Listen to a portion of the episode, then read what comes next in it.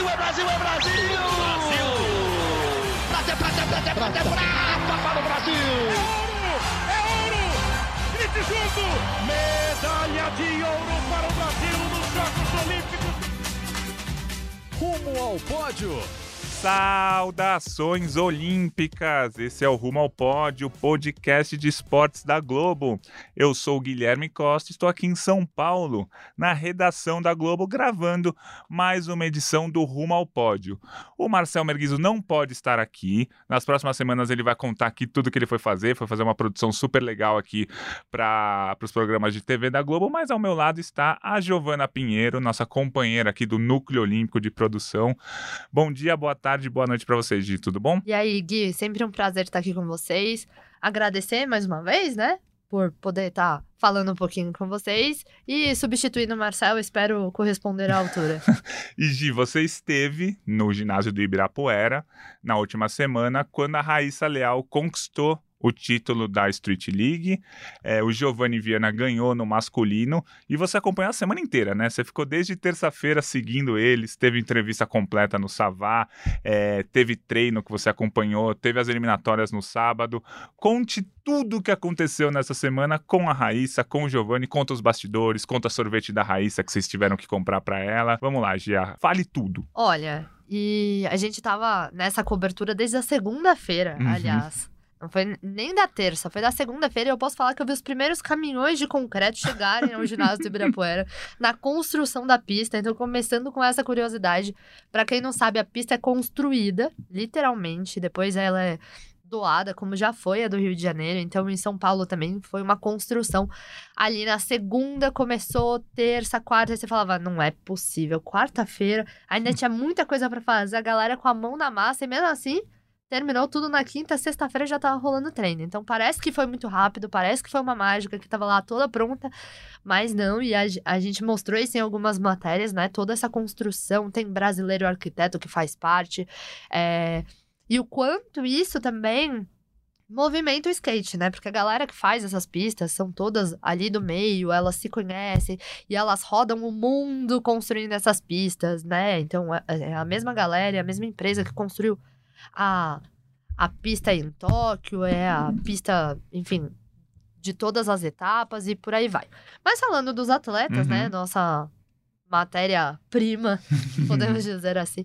A gente começou todas as gravações ali desde a terça-feira. Quarta-feira teve um Savá. E eu acho que o nosso Savá, ó, puxando sardinha pro nosso uhum. lado, a Fabi tem razão. Aquele sofá, ele tem um, algo diferente nesse programa, que a gente entrevistou os dois campeões, né, dessa etapa. Enfim, entrevistamos outros atletas também, mas a gente teve ali a, a Raíssa Leal numa entrevista super legal, 20 minutos, e aí os bastidores, né? A gente teve aqui, a gente montou um estúdio pro Savá aqui em São Paulo, porque para quem não sabe, tá ouvindo a gente, a gente grava o Savá no Rio de Janeiro, né? Então a gente montou aqui todo uma, um cenário Trouxemos a Fabi, a Juliana, nossa, Juliana Sampaio, nossa editora aqui para São Paulo para fazer toda essa produção. E foi muito legal, né? Veio a Raíssa, a Raíssa veio de Imperatriz direto pra Rede Globo para gravar com a gente. É, tava ali, toda cansada, e o que deixou ela mais animada foi um sorvete que o Marcel comprou para ela é, naquele dia pra, pra gravação. Foi uma entrevista super descontraída. Ela falou bastante, né, no Savá. E depois o Giovanni Viana também, que ganhou o masculino, também é, deu uma entrevista e por aí vai. Enfim, acho que entrevistamos outros atletas também durante a semana, Gabriel Aguilar, a Isabelia também. Enfim, acho que foi uma semana completa de skate, fechando com chave de ouro, que foi ver o ginásio do Ibirapuera lotado. Acho que, pensando no recorte pós-Olimpíada, é, ver o ginásio, os atletas aqui é, no Brasil foi muito, muito bom para a torcida. Eu acho que dá sempre, eu sempre falo isso, né? Quando eu venho aqui, eu sempre falo algum aspecto da torcida que é importante é, ter a torcida perto. Eu falei isso na ginástica quando teve competição no Rio. E é isso, né? A oportunidade de ver os nossos atletas de perto, de torcer, de estar tá ali no ginásio. Enfim, terminou domingo com uhum. muito skate a semana toda. É isso. A gente teve a última etapa, né, da Street League. A Raíssa Leal foi a campeã numa competição que tinha as melhores do mundo lá. A Monji Nishia, que é uma japonesa campeã olímpica, a Raíssa ganhou dela. A Chloe Covrell, que é uma australiana de 13 anos, A gente fala muito da idade da Raíssa, mas a Raíssa tá crescendo, né? A Raíssa já tá, vai fazer 16 anos agora em janeiro. Nossa adolescente. Então ela já não é mais a mais nova, ela já faz parte do grupo da meia idade do skate street. Ela derrotou essa australiana, essa australiana tinha vencido duas etapas da Street League esse ano. É, tinha a Paige Ryan, que é uma americana muito boa também, uma esquadra japonesa estava quase que completa aqui, aqui no Brasil também. E a Raíssa é, conseguiu esse título. Diga lá, Gi. Uma curiosidade, é, e a Raíssa falou isso na, na entrevista, né? Que tiveram brigas pelas estratégias Uhum. ali. Brigas no bom sentido, né? Uma conversa sobre as estratégias. E a gente pôde ver isso de perto. Na sexta-feira, no treino, enquanto a gente gravava a matéria, é, a Raíssa tentava ali alguma manobra específica e tal, e ela não tava conseguindo. E ela já tava bem brava, assim, tipo, de não conseguir. E aí tava tipo, não, vai dar certo, não sei o que. E é impressionante como na hora Uhum. um negócio sai. Então, deu certo do, do treino, né? Então, tava aquela tensão, se vai conseguir. E a gente fala muito desse aspecto do skate, né? De um torcer pelo outro. E isso a gente pôde ver ali muito na cara mesmo que as atletas torcem umas pelas outras, as famílias dos atletas torcem uns pelos outros. É, quando é brasileiro, claro, mais ainda. Mas a gente vê que também é uma estratégia, né? Quase um jogo de xadrez, no famoso slogan que a gente Uhum. fala quase em todos os esportes. Porque você tem que montar a sua volta contando com a volta, pensando na volta dos seus adversários, porque você quer ganhar. E você tem que ter ali as manobras específicas e que saiam na hora certa. E a Raíssa conseguiu, enfim, entrar no Nine Club, Uhum. o clube dos nove aí. Você vai explicar isso melhor. Não, então, o, o que, o que foi muito legal é que a Raíssa usou muito a estratégia, né? Porque ela tirou nove na volta, como você falou. Bom, o skate street é dividido em duas etapas, digamos assim. Uma que eles chamam de linha, né? Ou volta, que você pega todo o percurso que tem corrimão, escada, rampa. Você tem 45 segundos para ficar lá passeando, digamos assim, fazendo as manobras. E aí você recebe uma nota depois de toda essa apresentação de 45 segundos. E aí depois tem as manobras únicas. Que você vai, chega, faz um. E, E e pronto. E uou! Se- Sempre termina com uou do geninho. é. E na volta, se você cair na volta, você pode continuar. Sim, sim. é. Levanta e vai embora. E na manobra não, caiu, zero. Caiu, zerou. E você tem direito a três, descartar as três piores notas. Então só valem as quatro maiores notas. E aí a Raíssa começou muito bem, tirou nove na linha, depois tirou oito e pouco numa manobra tal. E aí ela pôde usar a estratégia do tipo: não vou arriscar. Vou fazer uma manobra simples para não zerar. Tira seis, seis e meio, tal, que é uma nota para a Raíssa um pouco abaixo, mas que deixaria ela brigando entre as primeiras colocadas de qualquer forma. Então ela, ela usou essa estratégia de não arriscar muito ali numas duas manobras para garantir nota, e aí depois que ela já tinha várias notas consolidadas, ela pôde arriscar, e aí fez uma notaça também no fim, e conseguiu o título. Então foi muito, muito legal é, a, a conquista da Raíssa. E você que estava lá, durante a Olimpíada a gente comentou muito da gente torcer para japonesas de 13 e 14 anos caírem, para as brasileiras ganharem. Como é que foi a torcida lá? Tinha 8 mil pessoas, todas torcendo pela Raíssa. Elas comemoraram quedas, elas vaiaram alguém, assim? Como é que a torcida se comportou? A torcida se comportou bem. Teve um Hum. momento de deslize, mas foi no final do evento, já lá no masculino. Hum, No feminino foi tudo 100%. E eu acho também que a performance da Raíssa deu Sim. um pouco de ajuda uhum. nesse sentido da torcida se comportar bem. Por quê? Porque ela liderou de ponta a ponta, então tava fácil, assim. Na última manobra, ela tava tipo, só vai pro braço, Uhum. só pra torcida ficar feliz e faz essa manobra, porque nem precisava fazer. Então, foi muito mais fácil, né? A torcida tava lá, de boa. Mas, no masculino, e aí depois a gente volta de Uhum. novo, só pra falar da torcida, no masculino já tava um pouco mais difícil ali, né, pro Giovanni, é, disputando ali com o Milou, o, o francês, que chegou a, a liderar grande parte da competição. Na última manobra do, do francês, dependia ali, né? Ele podia tirar a. Acho que a diferença tava pequena, de três Uhum. décimos ou dois. Não, não lembro exatamente. A torcida ameaçou dar uma vaiadinha. Antes dele competir, An- antes da ah, tava- apresentação. Tava, tipo assim, ó, vai agora. Uhum. começou, e aí a própria galera do skate já começou, vamos, vamos, vamos. E aí virou uma torcida. Ah, entendi, entendi. Então, foi um ameaçou, pequeno deslize, foi um mas pequeno, foi tipo- contornado. Vamos ali pra nossa. Uhum. Pra nossa.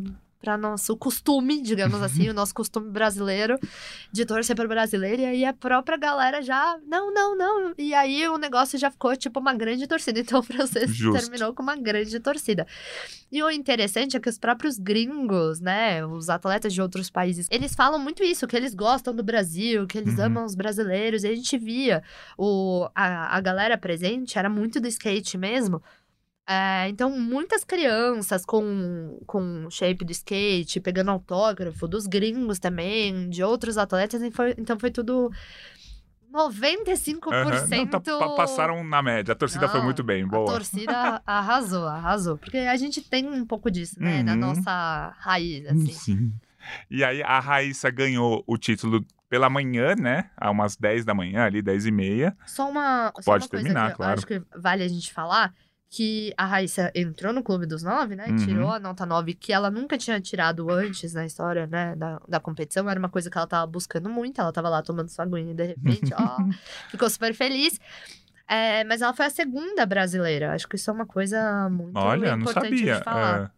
Segunda brasileira, só uma japonesa tinha conseguido entrar no Clube dos Nove, no feminino, na competição. E ela conseguiu, a japonesa, numa manobra. E a Uhum. Raíssa foi a primeira numa volta toda. Não Uhum. estou desmerecendo a manobra, mas é Entendi, diferente, aham. né? Então, ali ela tem 45 segundos, como você explicou. Então, acho que vale registrar esse Não, mas histórico é que- importante. desculpa, você falou a segunda brasileira. Não, a segunda na história de qualquer país. É, segunda. Ah, tá. Não, a segunda mulher Entendi. na história. Ah, a agora sim. primeira brasileira. Isso, ah, perdão. boa. Entendi. Não, imagina. Tivemos de manhã a Raíssa, por volta das 10h30, 11 E aí à tarde foi o Giovanni Viana, umas duas da tarde. O ginásio continuou lotado, porque a, Continuou. Porque a grande estrela era a Raíssa, assim, claro que a gente tinha o Giovanni, tinha outros brasileiros até competindo a final do masculino, mas a Raíssa era a grande estrela, ela foi campeã, mas o ginásio continuou lotado umas duas, três horas depois pro Giovanni também. Não só continuou, como a minha impressão ali nos bastidores era que tava muito mais lotado, assim, Ah, até de pessoas nos bastidores transitando, porque é, na seletiva a gente tem duas baterias Uhum. das mulheres de seis e classificam três. No masculino É eram galera, né? seis Sim. baterias, oh, min- minto, cinco baterias de seis atletas que classificavam sempre os primeiros, né? Então Uhum. o primeiro de cada bateria, que eram cinco, e a melhor segunda nota de todas as coisas. Então, era uma galera. Essa galera. A minha impressão é que ninguém foi embora, ficou aí pra competição. Então, os atletas que não classificaram estavam lá torcendo pros Ah, entendi. amigos. Então, o americano, né, que o Giovanni bateu na Kelly. O Naja Houston, que é tipo um dos melhores da história, o Giovanni ganhou nas eliminatórias ainda, né? Que foi surpreendente. Então, ele entrou na nossa transmissão, tava dando autógrafo e tal. Essa galera ah, do skate, principalmente, é, um torce pelo outro real, né? Uhum. Então, as meninas do feminino estavam lá pra assistir os meninos. Então, tava muito mais movimentado até ali os bastidores e a torcida ficou torcendo lá. Acho que parou pra almoçar, né? Uhum. Quem tava lá Ainda cuidando dos food trucks se deu bem. É, e voltou pra assistir a competição. Então, assim, o ginásio do Ibirapuera estava com muita torcida no sábado e no domingo também, de ponta a ponta. Boa. Quando o Giovanni ganha, assim, entra todo mundo, um muldaréu de gente. Muito mais até do que foi de manhã, Uhum. eu acho. Não sei se foi a diferença e tal, mas não sei qual a diferença, mas talvez o ineditismo, inesperado, assim e tal. Enfim, mas tava todo mundo lá, então respondeu sua Bom, falamos bastante da Raíssa, campeã, e o Giovanni, porque você também passou o dia ali na quarta ou na quinta-feira com a Raíssa e com o Giovanni na, na, na entrevista do Savá e tal. Ele é um cara super legal, né? Assim, eu nunca tinha visto uma entrevista grande com ele e tal. Ele bateu um papo de uns 15 minutos ali, contou a história dele, contou a história do vô dele. Então, é um cara muito bacana, é um personagem que a gente ainda não explora muito, né? Não, e ele é muito tranquilo, Uhum, muito é verdade. na paz, e assim, e você vê a frieza dele de conseguir também, né, pegar uma bateria é, difícil como era dele Uhum. e, enfim, conseguir passar. E uma coisa curiosa, né, ele é de Santo André, Sim. uma curiosidade aqui, ele é de Santo André, então a galera do ABC bem clubista aqui em São Paulo e tal. E tinha um torcedor com uma camisa do Santo André no final, então já tinha acabado ali, nossa, mó perrengue, ele carregando ali o troféu pra cima e pra baixo, tirando fotos. E isso já, já tinha acontecido a competição há um tempo, o, ah, o torcedor gritou, e aí ele fez todo o esforço de ir até o cara pra tirar foto, porque ele tava com a camisa do Santo André. Então você vê também essa atenção com a galera mesmo, Uhum. né? De quanto ele tava ali entregue. A torcida, uma curiosidade, né? A, o staff do Giovanni e da Raíssa são os mesmos, assim, Uhum. digamos assim, a empresário, assessor e tudo mais. Então você via a família da Raíssa também muito entregue nessa torcida pelo Giovanni, acho que é uma curiosidade legal de, de Uhum. contar, né? A namorada do Giovanni, que tava aqui na gravação também, chorava muito, tava nervosa. É, como se estivesse competindo, né? Você vê ela mega é, nervosa, então foi uma coisa, uma coisa bem interessante de ver e a gente tava exatamente nesse lugar, assim, né? Então eu tava ali produzindo conteúdo, fazendo em tempo real e tal, mas eu também tava do lado da família, Uhum. vendo toda essa movimentação, então foi uma coisa muito, muito legal. E eu, o que eu mais fiquei feliz, assim, também de ver foi da frieza dele, mesmo com o ginásio do Uhum. Ibirapuera e tal, acho que ele só soltou toda a energia depois. E uma mais uma curiosidade de bastidores, ele deu uma entrevista ali primeiro, né, pra, pra gente, depois da transmissão e tal, entrou todo mundo aí, enfim, entrevista, fotos e tal, aí depois ele falou, o Caio conversou com ele e falou assim, você lembra o que você falou na entrevista dele? Putz, eu não tenho certeza se eu lembro. Aí ele falou, não, você falou do seu avô. Pô, nossa, que bom que eu falei do meu avô.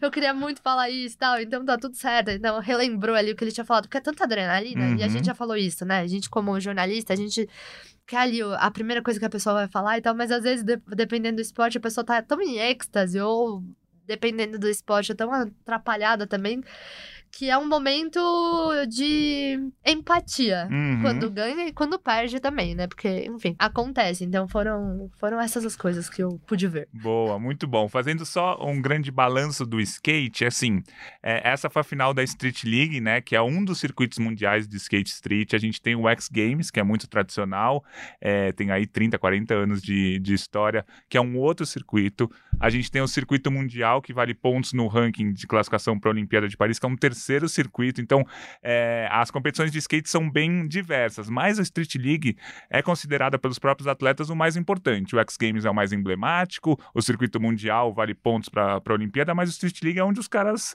e as caras também, né, gostam mesmo de competir. É uma competição deles, é uma liga que é, é organizada por eles, não é pela Federação Internacional. Então, é uma competição muito importante. Acho que talvez seja a segunda competição mais importante da temporada, né?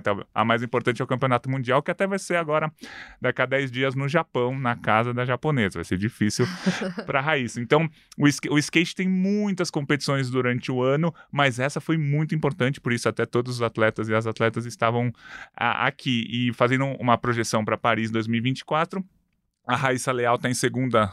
No em segundo lugar no ranking mundial, está praticamente classificada, assim, é questão matemática que a gente ainda não afirma que ela está classificada. A Pamela Rosa é sétima, a Gabi Mazeto décima, ou seja, o Brasil tem três no top 10, os 22, pri- as 22 primeiras se classificam para a Olimpíada, então tá muito claro que essas três vão ser as brasileiras. Claro, questões matemáticas, alguém pode ultrapassar tal, mas ao que tudo indica vão ser as três representantes brasileiras na Olimpíada. Tem um limite, né, de três atletas por país para classificar. No masculino a disputa tá mais embolada, o Kelvin Hoffler é quarto colocado do ranking mundial, Kelvin foi medalhista olímpico tal, só não foi tão bem é, agora na, na, na Street League. É, o Giovanni Vianney é décimo no ranking mundial, foi campeão da Street League. E aí tem uma terceira vaga do Brasil ainda bem aberta, com uns três ou quatro skatistas brigando por essa vaga.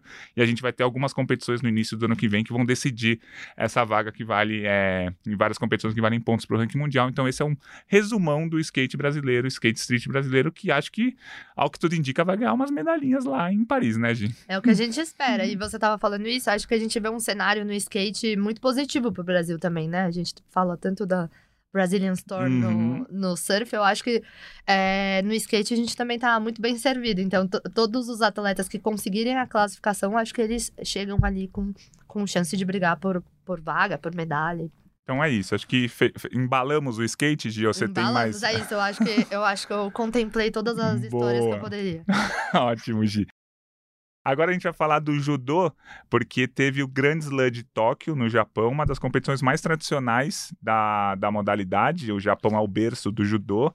É uma competição tão grande que podem disputar quatro japonesas em cada categoria, quatro japoneses também, claro. É o que deixa a competição muito mais difícil, né? Você tem que vencer vários japoneses para ser campeão. E a Mayra Guiar conquistou a medalha de ouro na categoria até 78 quilos. A Mayra tá num ano é um pouco difícil porque ela estava contundida, não disputou o campeonato mundial no começo do ano, voltou a competir em setembro, foi bronze num Grand Slam, depois foi campeã é, pan-americana, e aí agora no Grand Slam de Tóquio foi medalhista de ouro. É um negócio impressionante, porque para você chegar à medalha de ouro no Grand Slam de Tóquio, você tem que vencer as japonesas. Ela venceu duas japonesas. Uma delas nas quartas de final com um impão em 7 segundos. Tipo, a luta começou, a Mara pegou, derrubou, acabou. Em 7 segundos na casa da adversária. Se você piscou, Isso, perdeu. piscou, perdeu. Foi pegar uma água ali, ah, vai começar a luta da Mara, vou pegar uma água pra assistir. Não, já Não, perdeu a luta. já era. Aí ela venceu uma outra japonesa na semi e derrotou na final uma israelense que é a campeã mundial. A, israelense foi campeã mundial esse ano. Lembrando que a Mayra não estava nesse campeonato mundial. Então acho que a gente está se empolgando, né? Estamos nos empolgando com a Mayra Guiar, que ela tá, já tem sete medalhas em campeonatos mundiais, três medalhas olímpicas, todas de bronze, e acho que agora ela está no caminho para chegar brigando pelo ouro e vai ser muito legal. A Mayra é uma, uma ótima personagem também do nosso esporte. E o que eu acho também é que dá um calma torcedores. Ah, né? sim, Porque sim. gente- é, não é gente- ouro garantido, não é que tipo, ah, beleza, a projeção do Gui já é ouro. Não, calma. Mas foi da hora. Essa, essa conquista aí, tô feliz. é. É, no seu termômetro. Mas o que eu acho também é que a gente passou um ano é, mega preocupado com as nossas maiores Sim. estrelas. Então, ai meu Deus, como está? E, e todo esse cenário nebuloso. E a Mayra é uma personagem que a gente tava tipo, e aí, como está? Então Uhum. dá. Ela, ela estar competindo, ela estar medalhando, ela volta ali, né, pro, pro seu termômetro. Sim, tá, tá, tá subindo. é. Tá subindo, mas eu acho que também pro torcedor dar uma acalmada. A gente conversava num grupo de amigos há um tempo atrás e falavam também, eu já querendo, vou trazer o meu lado torcedor. Claro. É, no sentido assim, ah, às vezes é bom ter passado um tempo Aham. assim. Porque o quê? Despista os adversários. não chega com, com tanta confiança no termômetro ali, no, Uhum. tá garantido. Já chega ali mais ou menos, já brigando. E a Mayra tá mostrando que tá, no, tá onde ela deveria Sim. estar, que é no pódio. É, óbvio que eu, eu também sou muito torcedor. É, eu até contei aqui outro dia, tipo, da onde surgiram as minhas projeções, né? As minhas projeções surgiram quando em Pequim, na Olimpíada 2008, eu ainda estava no primeiro ano da faculdade, não trabalhava, mas eu tinha meu blog lá. E aí eu projetei todas as medalhas, projetei o Brasil com sete ouros. E ainda pensando, pô, vou por sete, mas dá pra ser mais. Não coloquei ouro do vôlei feminino, não coloquei ouro do Cielo e tal. Pô, sete ouros. Aí o Brasil terminou Pequim com três. Aí eu falei, meu, eu fiquei Aí decepcionado. você falou, empolgou demais. É, aí eu falei, eu acho que eu me empolguei. Aí eu fui ver, cara, o que, que eu errei, né? Tipo, pô, 3 para 7 é um erro muito grande, eu me decepcionei muito. Aí eu fui analisar as minhas projeções, tal, que eu tinha feito antes, fui ver como onde os Estados Unidos ganharam medalha, onde que a China ganhou, porque que... Aí eu percebi que assim, a, a proporção de favoritos ao ouro que conquistam ouro do Brasil era a mesma dos Estados Unidos. É, a questão é que os Estados Unidos têm o que a gente chama de backup. São os caras que não chegam favoritos ao ouro e ganham a medalha de ouro. Então, assim, é não tem como você chegar na Olimpíada com oito chances de medalha de ouro e ganhar sete. Tipo, não dá. Se você chegar com oito chances de medalha de ouro, você vai ganhar duas ou três. Os Estados Unidos ganham 40 ouros na Olimpíada porque chegam com 150 chances de ouro. Então, aí, aí eu comecei a pensar, falei, caramba, o que o Brasil precisa é ter mais chances de medalha. Não, não adianta só você ter os, os medalhões que são campeões mundiais, porque todos não vão cumprir o favoritismo. Porque nenhum país cumpre o favoritismo. E aí eu comecei a, a analisar e ver, caramba, mano, é, é difícil ganhar uma medalha de ouro olímpica. Você precisa ter várias chances de medalha para ganhar um ouro olímpico. Aí depois de Pequim eu falei, ah, pés no chão. Aí em Londres eu acertei lá o número de medalhas, número de medalha de ouro. Aí chegou a Olimpíada do Rio, eu falei, tamo em casa. Me empolguei de novo, meti que o Brasil ia ganhar nove ouros, ganhamos sete, mas eu me empolguei de novo, enfim. É, mas agora eu tô tentando pés no chão também, cinco ouros em Tóquio, em Paris eu tô super satisfeito, mas tô contando com o ouro da Mayra, mas não quero falar nada, enfim. Opa, já falou. Acho que é isso. É. A Jéssica Lima conquistou a medalha de prata nesse mesmo Grand Slam, na categoria até 57 quilos. E aí entrou uma questão importante aí, né? A Jéssica entrou no top 10 do ranking mundial, da categoria 57 quilos, que é a mesma da Rafaela Silva. A Rafaela Silva é quarta no ranking, a Jéssica é décima e o Brasil só pode levar uma atleta. Então, assim, a Jéssica tá chegando a Rafaela. Se a Olimpíada fosse hoje, a Rafaela seria classificada, mas ainda vão ter muitas competições para subir no ranking. Então, olho na Jéssica, hein? Porque, assim, a Rafaela é uma grande atleta, campeã mundial ano passado tal, mas tem atleta chegando ali. E isso é bom, né? Bom, a gente muito ter, ter essas chances e essa disputa sadia mostra também que a nossa renovação, digamos entre aspas, aí, é, a gente tem também boas atletas. É, mudando de esporte, seguindo a falar do esporte feminino, né? Acho que todo podcast a gente fala, é impressionante a força do esporte feminino do Brasil atualmente, né? E eu, como uma pessoa militante, toda vez que eu falo aqui, eu falo, nossas mulheres estão indo bem. Agora a gente vai falar o quê? Da Laura- Tênis feminino. Tênis feminino, da Laura Pigossi, que conquistou é, o maior título da carreira dela. Ela venceu o WTA 125 de Buenos Aires, ganhou na final da Maria Carle, da Argentina, é, que foi uma repetição da final do PAN. A final do PAN foi essa, agora o WTA 125 de Buenos Aires, na casa da adversária, a Laura foi lá e conquistou a medalha. Lembrando que a Laura já está classificada para a Olimpíada, o que dá uma tranquilidade também, né? E ela chega, chega pra competição um pouco mais leve. Eu acho, e eu tenho uma impressão, Gui, Hum. por ser essa pessoa que sempre fala isso, ah, olha o tênis feminino, nossa safra e tal. Mas eu tenho uma impressão e muito boa que esse é o maior título da carreira dela. Uhum. Mas eu tenho uma impressão que há um tempo a gente fala isso, né? Olha, agora tá o melhor ranking, agora é o melhor título. E elas estão sempre conquistando novas etapas e novas coisas, né? Vai subir pra 109 aí no Uhum. ranking, que é uma posição boa pra ela. Enfim, acho que é a segunda vez que ela tá nessa. Isso. Entre- Chegando perto ali. sim. chegando esse Do perto top do 100. top 100. Enfim, é a segunda vez na, na história. E eu acho que ter essas primeiras conquistas, essa maior conquista, mostra também que o esporte está em evolução Uhum. né? Não só com a Laura, mas também, enfim, com a Luísa, com a Bia e tal. A gente tem a Carol também, é, Meligene, enfim, a gente tem essas novas conquistas, as novas primeiras Uhum. vezes. O que mostra a evolução do esporte também. Então, ter a, o maior título da, da carreira no Simples, talvez daqui a um tempo passe e seja outro novo A melhor. gente deu um F5 no recorde dela. é. Exatamente, mas eu acho que isso mostra também a evolução que a gente tem tido no esporte. Boa, de boa. Falando agora, vamos seguir no esporte feminino? Ah, e mais uma Ah, pode coisa, falar, é claro. eu- só eh, destacando, você falou que ela já tá classificada e é importante o quanto eh, o tênis é um esporte que não necessariamente dá tanto valor para os Jogos Sim. Olímpicos, Uhum. né? Com todo respeito aqui, a Uhum. gente dá muito valor, mas eh, os atletas não necessariamente são sonham com os Jogos Olímpicos. E eu acho que essa nossa geração de atletas, no feminino principalmente, elas dão muito valor. E mais do que isso, né? Elas fizeram um inédito que até então a gente não, não tinha, né? Essa medalha olímpica, que foi o bronze em Tóquio com a Laura e com a Luísa. E eu acho que isso também deu um refresh, digamos Uhum. assim, né? Uma nova sensação para as atletas buscarem isso. Então eu acho que mostrou, e a Laura é, fala isso nas entrevistas, né? O, o quanto ela gosta de Olimpíada, o quanto ela quer disputar e tal. E ela está classificada também é muito, muito legal. Sim, é é assim, se você perguntar para um tenista, a maioria deles no começo de carreira, qual que é o seu sonho? O cara vai falar ganhar Roland Garros, ganhar número- Wimbledon, é. Ser número um Ser do... número um, é, é difícil alguém falar ganhar a Olimpíada. Por exemplo, o Novak Djokovic, ele em números já é o maior tenista da história. Claro que tem discussão quem que é maior, quem que é melhor, Federer, Nadal, mas enfim, em números ele já é o maior da história. Só que ele não tem um ouro olímpico ainda, né? O Nadal tem um ouro olímpico individual é, e, o, e o Federer tem um ouro olímpico de duplas, mas o Djokovic não tem. Ele com certeza vai tentar em Paris. Mas ele tem, sei lá, 25, sei lá, ele tá num número gigantesco de grandes Ele lances. fez milhões de coisas antes de se preocupar com isso.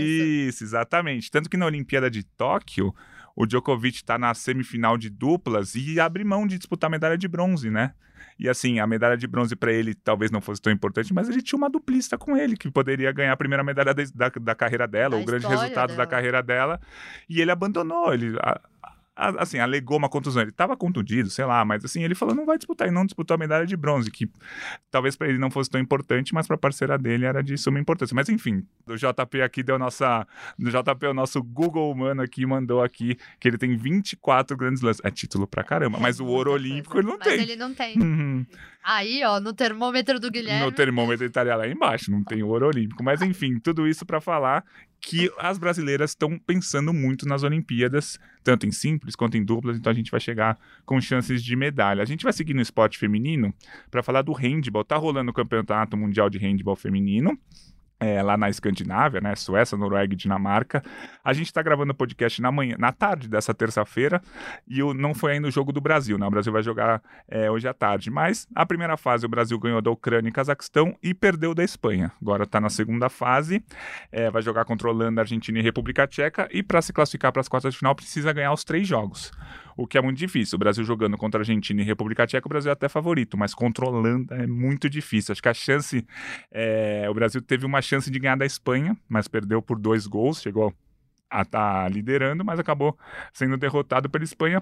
Mas é um campeonato mundial que o Brasil está jogando, está disputando, que é sempre muito legal de ver. E o Brasil ainda com chances de passar, né? Mas vai ter que vencer a Holanda, que é um jogo é, muito difícil. Mais que graças ao PAN, também Sim, está... já estamos mais leves. Estamos mais leve no, no feminino. né? Exato. Então, assim, claro que quer passar e tudo Uhum. mais, mas a gente sabe a dificuldade de um campeonato mundial e que já tá com a vaga olímpica garantida ali também em Paris. Exatamente, o Brasil ganhou pela sétima vez seguida os Jogos Pan-Americanos e se classificou para a Olimpíada. É, teve o Taekwondo também, o Grand Prix de Manchester, que valeu pontos para o ranking mundial. O Michael conseguiu um grande resultado, né? O Michael Andrade, nosso medalhista olímpico de 2016, ele foi prata nesse Grand Prix e fechou o ranking mundial em sétimo lugar. Os cinco primeiros do ranking mundial se classificavam para a Olimpíada.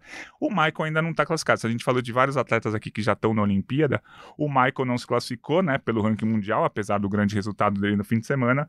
E ele vai ter uma, uma chance agora no, no início do ano que vem, que é o pré-olímpico continental.